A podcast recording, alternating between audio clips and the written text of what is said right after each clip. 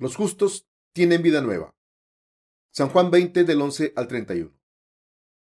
Pero María estaba fuera llorando junto al sepulcro y mientras lloraba se inclinó para mirar dentro del sepulcro y vio dos ángeles con vestiduras blancas que estaban sentados el uno a la cabecera y el otro a los pies, donde el cuerpo de Jesús había sido puesto.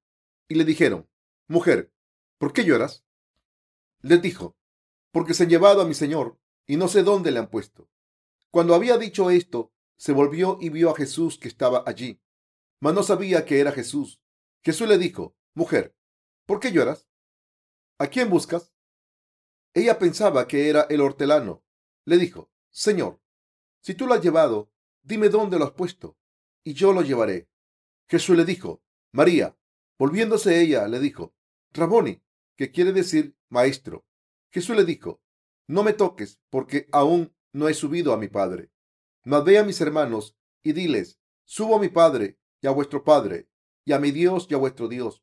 Fue entonces María Magdalena para dar a los discípulos las nuevas de que había visto al Señor y que él había dicho estas cosas. Cuando llegó la noche de aquel mismo día, el primero de la semana, estando las puertas cerradas en el lugar donde los discípulos estaban reunidos por miedo a los judíos, vino Jesús y puesto en medio les dijo, paz a vosotros. Y cuando les hubo dicho esto, les mostró las manos y el costado, y los discípulos se regocijaron viendo al Señor. Entonces Jesús les dijo otra vez, paz a vosotros. Como me envió el Padre, así también yo os envío. Y habiendo dicho esto, sopló y les dijo, recibí el Espíritu Santo. A quienes remitieren los pecados, les son remitidos, y a quienes se los retuviereis, les son retenidos. Pero Tomás, uno de los doce, llamado Títimo, no estaba con ellos. Cuando Jesús vino, le dijeron pues los otros discípulos, al Señor hemos visto. Él les dijo, si no viere en sus manos la señal de los clavos, y metiere mi dedo en el lugar de los clavos, y metiere mi mano en su costado, no creeré. Ocho días después, estaban otra vez sus discípulos dentro, y con ellos Tomás. Llegó Jesús, estando las puertas cerradas, y se puso en medio, y le dijo, paz a vosotros. Luego dijo a Tomás, pon aquí tu dedo, y mira mis manos, y acerca tu mano, y métela en mi costado, y no seas incrédulo, sino creyente. Entonces Tomás respondió y le dijo, Señor mío y Dios mío. Jesús le dijo, porque me has visto, Tomás, creíste. Bienaventurados los que no vieron y creyeron. Hizo además Jesús muchas otras señales en presencia de sus discípulos, las cuales no están escritas en este libro, pero éstas se han escrito para que creáis que Jesús es el Cristo, el Hijo de Dios, y para que creyendo tengáis vida en su nombre. Hoy es domingo de Pascua. En nuestra reunión de la mañana he predicado acerca del tema Debemos dar gracias a Dios por darnos una vida nueva. Hermanos y hermanas, les espera una vida nueva a los justos que creen en el Evangelio del agua y el Espíritu. La vida en este mundo no lo es todo para los justos, pero hay una nueva vida, una vida gloriosa después de la resurrección de nuestros cuerpos físicos. ¿Cuál debe ser nuestra verdadera esperanza? Nuestra esperanza debería ser el retorno del Señor. Todo el mundo espera que algo bueno les ocurra mientras viven en este mundo. ¿Qué es lo más deseado que espera la gente durante el resto de sus vidas? Tener una segunda oportunidad para vivir al ser resucitados.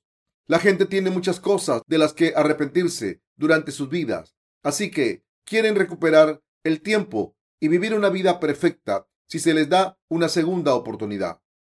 Los nacidos de nuevo disfrutarán de lo que han estado esperando cuando llegue ese día. Por tanto, los justos deben esperar con anticipación sus vidas nuevas en el cielo mientras viven en este mundo. Había una mujer llamada María Magdalena mientras Jesús estaba en este mundo.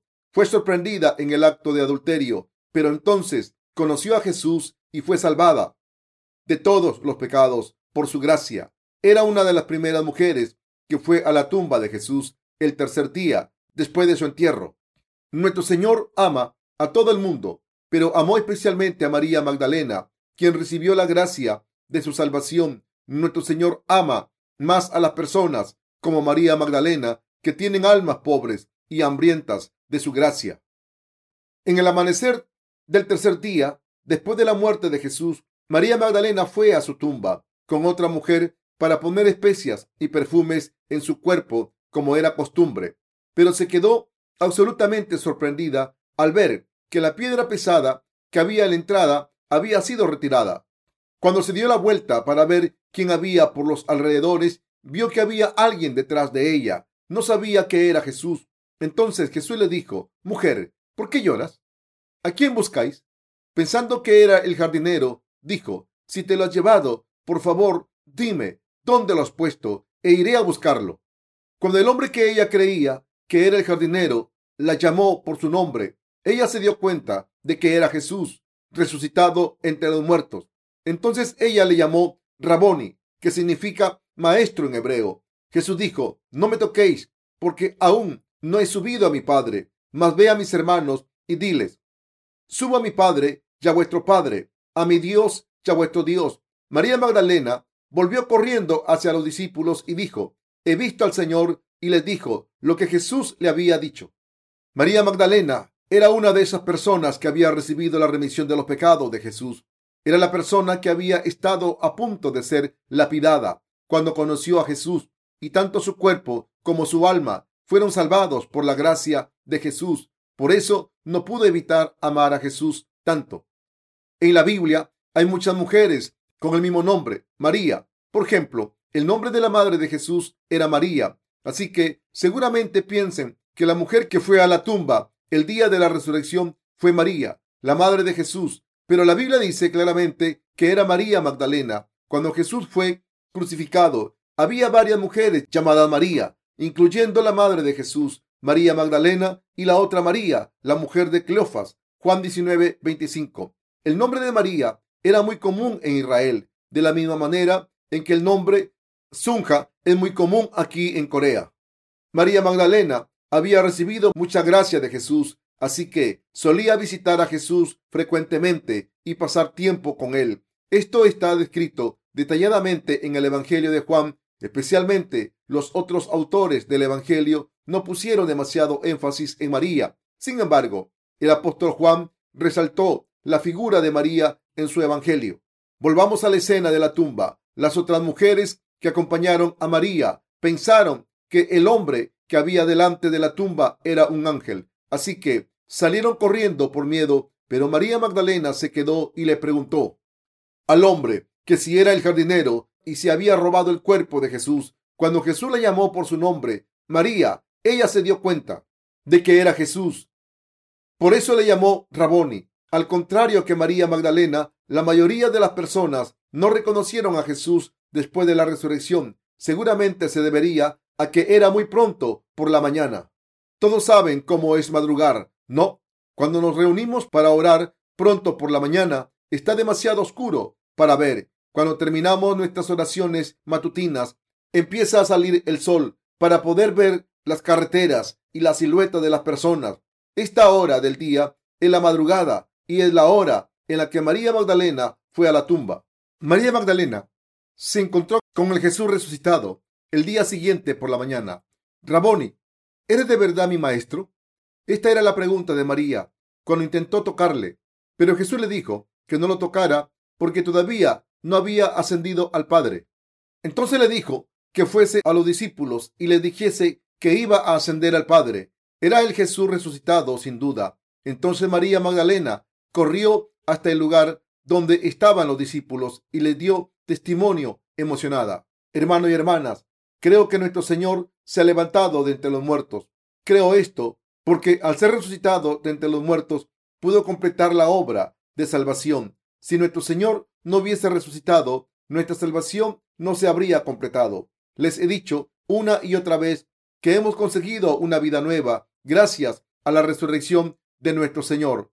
Debemos entender que no vamos a vivir el mismo tipo de vidas que vivimos ahora en la próxima vida. No viviremos una vida tan miserable, limitada por la muerte, sino que nos esperará la vida eterna. Los justos estamos viviendo una vida completamente nueva y yo quiero que sepan que nuestras vidas están benditas para siempre. Me gustaría hablarles un poco acerca de mí. En la tabla de mi corazón está grabada la remisión de mis pecados y el hecho de que el Señor es mi pastor y de que viviré en su reino para siempre también está grabado en mi corazón. Por tanto, cada vez que pienso que viviré de nuevo, surge una gran esperanza en mi corazón. Es la esperanza de vivir una vida gloriosa con Dios para siempre. Lo que siempre he querido y esperado ocurrirá. Viviré esta vida nueva cuando resucite de entre los muertos. El libro del Apocalipsis describe cómo será ese día.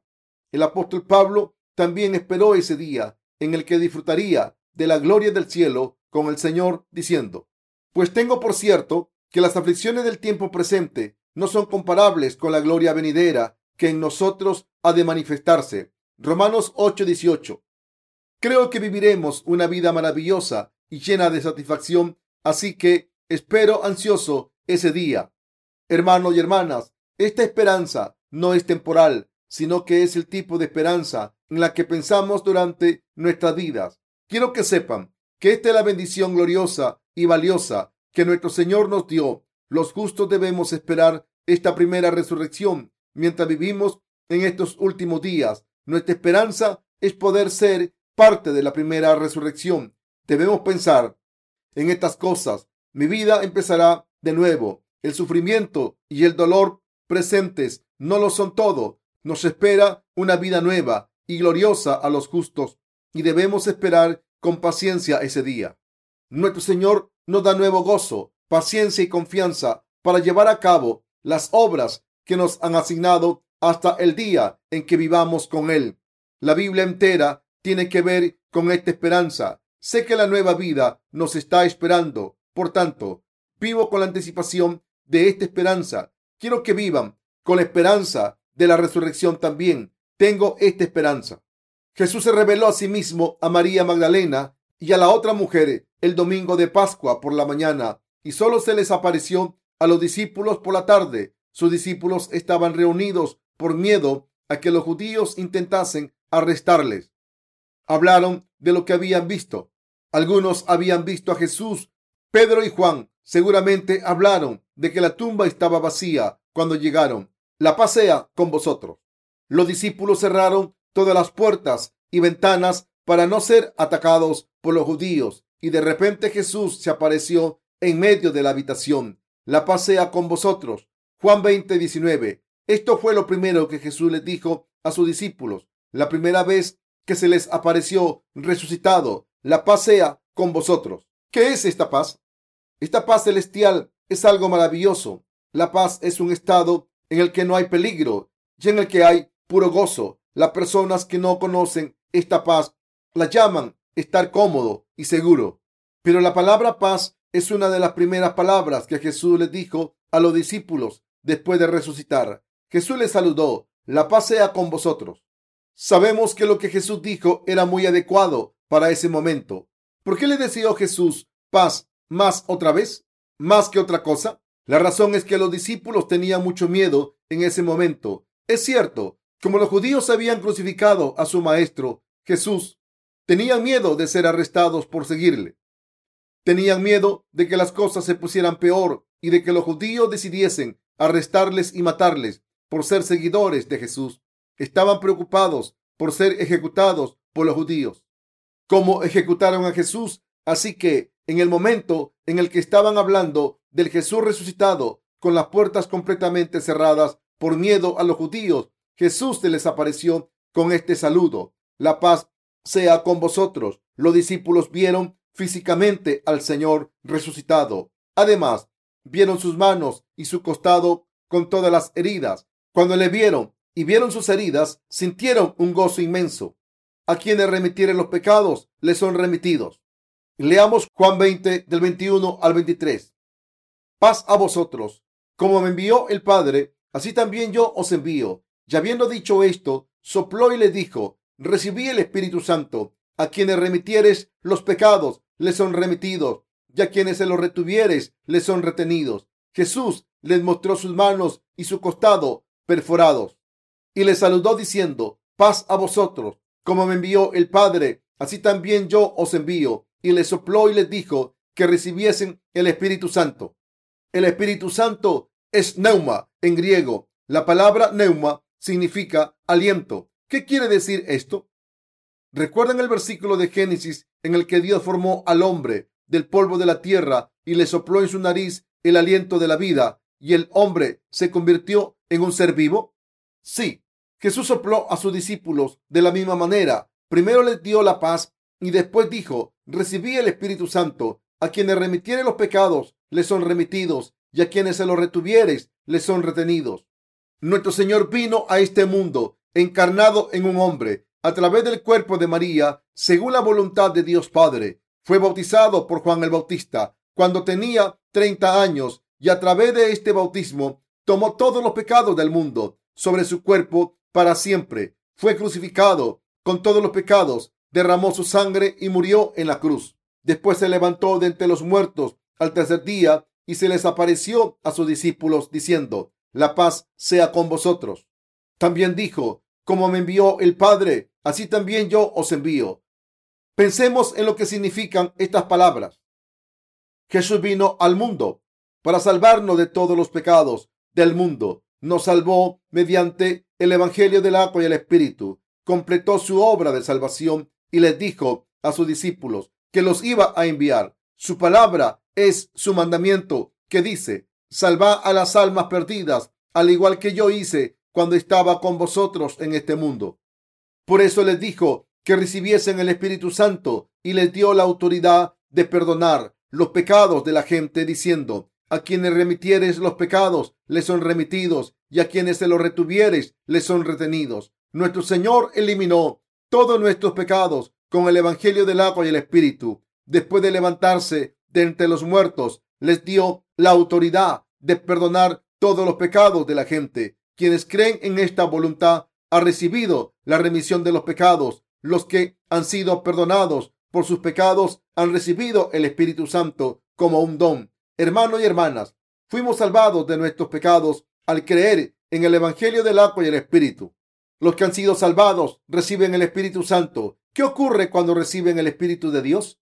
Que se convierten en hijos de Dios inmediatamente. Debemos recordar algo muy importante. El Espíritu Santo no se recibe orando, sino que es un don de Dios para sus hijos que han sido salvados de todos sus pecados. Jesús les dijo que recibiesen el Espíritu Santo y les dio la autoridad de remitir los pecados de la gente. Aquí podemos ver que los discípulos que recibieron la remisión de los pecados recibieron la autoridad de perdonar los pecados de la gente. El Señor les dio esta autoridad a sus discípulos. Echemos un vistazo al pasaje de las escrituras de hoy de nuevo. A quienes remitieren los pecados, les son remitidos. A quienes se los retuvieres, les son retenidos. Jesús les dijo estas palabras por una buena razón. Los discípulos de Jesús sabían muy bien quién era. Sabían que había nacido de la Virgen María y que fue bautizado por Juan el Bautista cuando tenía 30 años para cargar con todos los pecados del mundo y que fue crucificado en la cruz para salvarnos del castigo de la muerte por todos nuestros pecados. Se levantó de entre los muertos y así se convirtió en el Salvador de toda la humanidad. Cuando compartían su fe con otras personas, esas personas también creían y recibían la remisión de los pecados. Si los discípulos hubiesen sido malvados y no hubiesen compartido el Evangelio del agua y el Espíritu con otras personas, no podrían haber recibido la remisión de los pecados. Entonces surge la cuestión de si los seguidores de Cristo tienen esta autoridad para perdonar los pecados. En primer lugar, debemos saber que Jesús tiene este poder para perdonar los pecados. Y en segundo lugar, vemos este mismo poder manifestado en los discípulos que creyeron en Jesús, quien vino por el Evangelio del agua y el Espíritu. Por tanto, nosotros también tenemos el mismo poder para predicar el Evangelio del agua y el Espíritu a otras personas. Los que no han escuchado o se han negado a aceptar el Evangelio del agua y el Espíritu no recibirá la remisión de sus pecados. Pero los que creen y son obedientes al Evangelio del agua y el Espíritu a través de nuestra predicación recibirán la remisión de los pecados sin excepción por fe. Así que vemos que la autoridad de los discípulos era inmensa. Cuando Pedro miró al mendigo cojo directamente y le dijo, no tengo oro ni plata, pero lo que tengo te doy. En el nombre de Jesucristo de Nazaret, levántate y anda. El hombre se levantó inmediatamente y caminó e incluso corrió con gozo. ¿Qué dijo Pedro que podía darle? Dijo que le daba lo que tenía y lo único que Pedro tenía era su fe. Cuando los discípulos de Jesús le daban su fe a la gente, enseguida traían resultados satisfactorios para la gente. Entonces, ¿qué tipo de cambio provocamos en la gente que conocemos? Tenemos esta misma autoridad para perdonar los pecados de la gente con el Evangelio del agua y el Espíritu. Somos los justos que pueden provocar cambios. Tenemos este mismo poder. No puedo dejar de decirlo, pero a pesar de esto, hay personas que nos maltratan, intentan hacernos daño y nos odian, tanto que quieren matarnos como los discípulos. Lo que no entienden es que no nos lo están haciendo a nosotros, sino a Dios. Estas personas tercas se están rebelando contra la justicia de Dios. Somos los verdaderos embajadores aprobados del reino de Dios. Hay muchos embajadores en Corea y en los demás países. Hay un embajador americano y japonés, etc. Si ocurre algo malo, como distorsionar nuestra historia, por ejemplo, en los libros de historia japoneses, nuestro, nuestro ministro de Exterior llama al embajador japonés y le pregunta acerca de este problema. ¿Por qué tu país enseña algo sobre Corea que no es cierto? ¿Acaso no se supone que tenéis que enseñar la verdad? Entonces, ¿qué hará el embajador? Como representante de Japón, este embajador le dirá al pueblo coreano, sentimos mucho este incidente, notificaré a nuestro gobierno para que sea ratificado enseguida. Así que vemos en este ejemplo que el embajador japonés hace su trabajo como representante de su país. De la misma manera, como creyentes que han recibido la remisión de los pecados, estamos trabajando para Jesucristo como sus embajadores. Somos las personas que están llevando a cabo su obra. Nos ha dado la misma autoridad para hacer su obra, así que la estamos haciendo diligentemente. Por tanto, los que siguen ignorando y radicalizando nuestras palabras y se ríen del Evangelio del agua y el Espíritu, nunca recibirán la remisión de los pecados.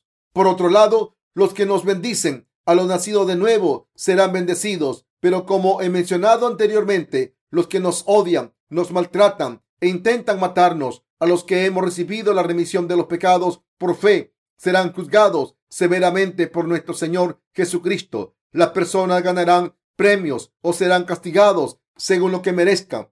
Dios nos ha dado esta autoridad.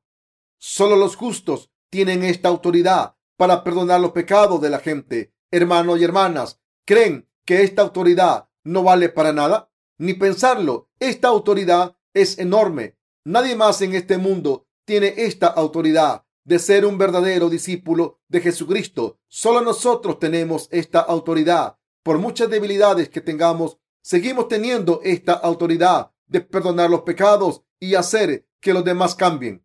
El cuñado del pastor Parr, que fue diagnosticado de cáncer de hígado demasiado tarde. Murió hace algunos días. Se desmayó y tuvo que ser hospitalizado el fin de semana pasado. Estaba consciente un momento y enseguida volvía a perder el conocimiento. Cuando se levantaba, el pastor Parr compartía con él sin cesar el Evangelio del agua y el Espíritu. Su mujer, la hermana mayor del pastor Parr, también había sufrido de cáncer de mama. Mientras cuidaba de su mujer en el hospital, descubrió que tenía cáncer de hígado. La hermana del pastor Parr se recuperó del cáncer después de ser operada, pero su marido murió poco después de ser hospitalizado. Antes de morir, el pastor Parr le preguntó a su cuñado que no podía mantenerse consciente si creía que todos sus pecados habían sido redimidos porque Jesús cargó con ellos cuando fue bautizado por Juan el Bautista. Su cuñado asintió meramente Así que el pastor Parr siguió diciendo, ¿puedes recibir la remisión de los pecados ofreciendo oraciones de penitencia? Ahora vas a presentarte ante Dios. El problema de tus pecados debe ser resuelto ahora. Te lo digo otra vez. Jesús cargó con estos pecados cuando fue bautizado por Juan el Bautista y tomó todos tus pecados también. Podrás ser salvado si aceptas esta verdad en tu corazón. No somos salvados por nuestras obras. ¿Lo entiendes? Su cuñado volvió a asentir sin decir nada. Después de unos días falleció. Yo sé que recibió la remisión de los pecados.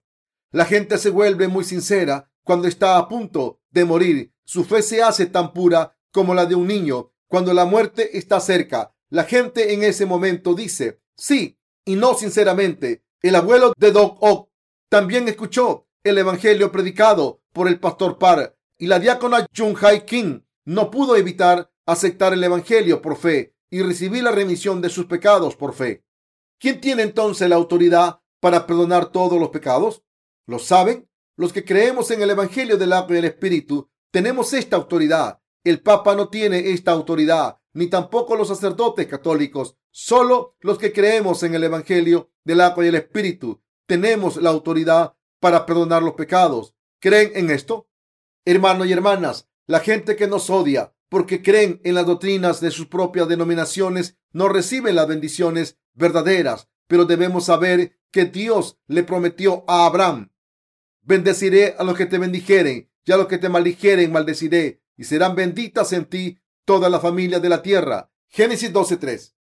Dios también prometió que sería la fuente de todas las bendiciones. ¿Quién es la fuente de todas las bendiciones? Es Jesucristo y nadie más. ¿Qué significa esto? Que quien cree en el Evangelio del agua y el Espíritu se convierte en la verdadera fuente de bendiciones en este mundo. Por tanto, si alguien nos bendice al entender al pueblo de Dios y mostrarle favor, Dios bendecirá a esa persona. Pero si alguien odia a la iglesia de Dios y se burla de su pueblo, será maldito. El Señor dijo, a quienes remitieren los pecados, les son remitidos, y a quienes se los retuvieres, les son retenidos. Esta es la autoridad que Dios nos dio a cada uno de nosotros. En otras palabras, Dios nos dio a los justos el poder de perdonar los pecados. Tenemos esta autoridad, por eso debemos predicar este Evangelio. Como tenemos esta autoridad, no predicamos el Evangelio a los que no temen a Dios y se levantan con furia contra Dios y su justicia. Hay personas que discuten abiertamente y rechazan su Evangelio. Aunque se lo explicamos, estas almas son miserables y serán malditas al final. Queridos hermanos, Dios nos ha dado muchas bendiciones. En resumen, me gustaría compartir esto con ustedes. Había un discípulo llamado Dídimo o Tomás que no estaba presente cuando Jesús se les apareció a los discípulos.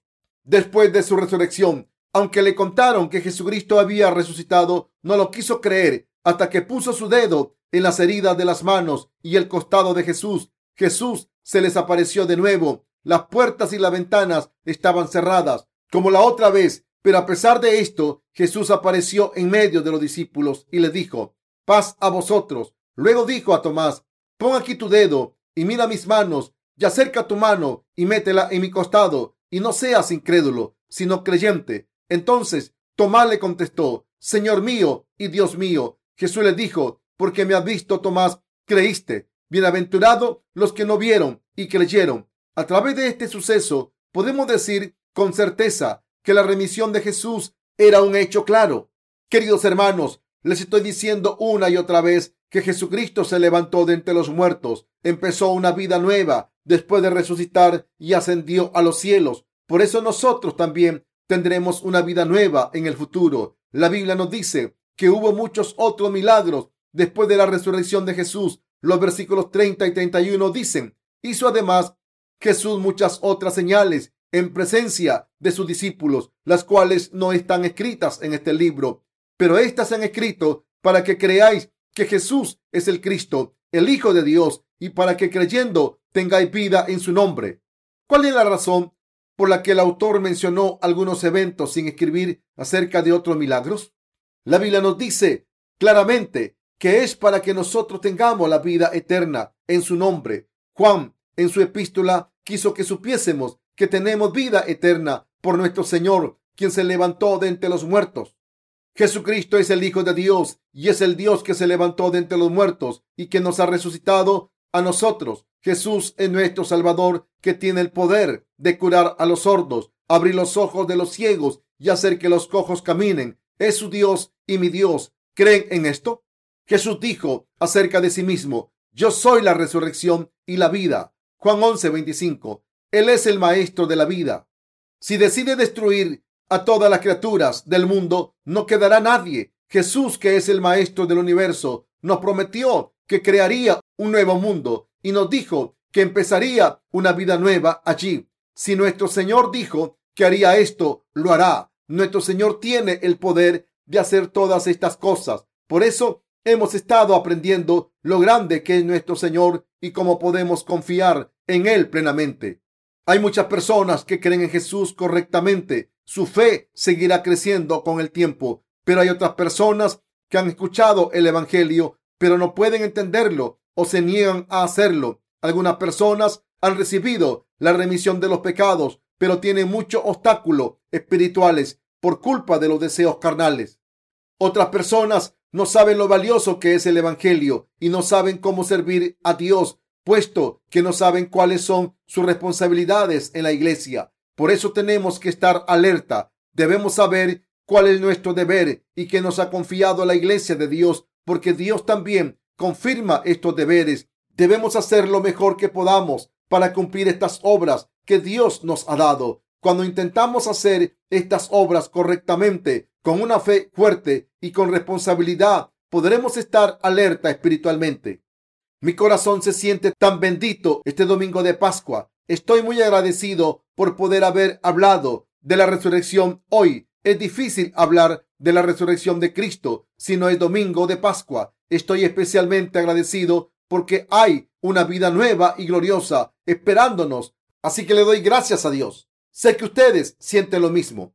Quiero que estén alerta en cuerpo y espíritu. No se queden sentados para pasar el tiempo durante las horas de los sermones. Su trabajo es escuchar y tomar notas de lo que Dios les está diciendo durante estos sermones. Les estoy diciendo lo que Dios quiere que les diga. ¿Qué nos está diciendo Dios a través de estos sermones? Esto es muy importante. Si están interesados en averiguar lo que Dios está diciendo, deben escuchar con mucha atención, aunque estén cansados. Pero si se quedan ahí sentados para pasar el tiempo, estarán muy aburridos si no están completamente despiertos. Se aburrirán aunque les esté hablando de la palabra de Dios más interesante, aunque piensen que estoy repitiendo la misma historia una y otra vez. No deberían estar aburridos, pero deben saber que no les estoy contando una historia aburrida en mis sermones.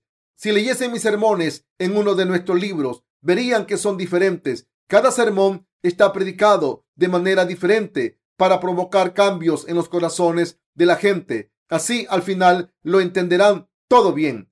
Oro porque Dios les dé fe y les bendiga en cuerpo y espíritu. Oro porque Dios les dé la fe que les haga estar alerta y que vivan por su gracia.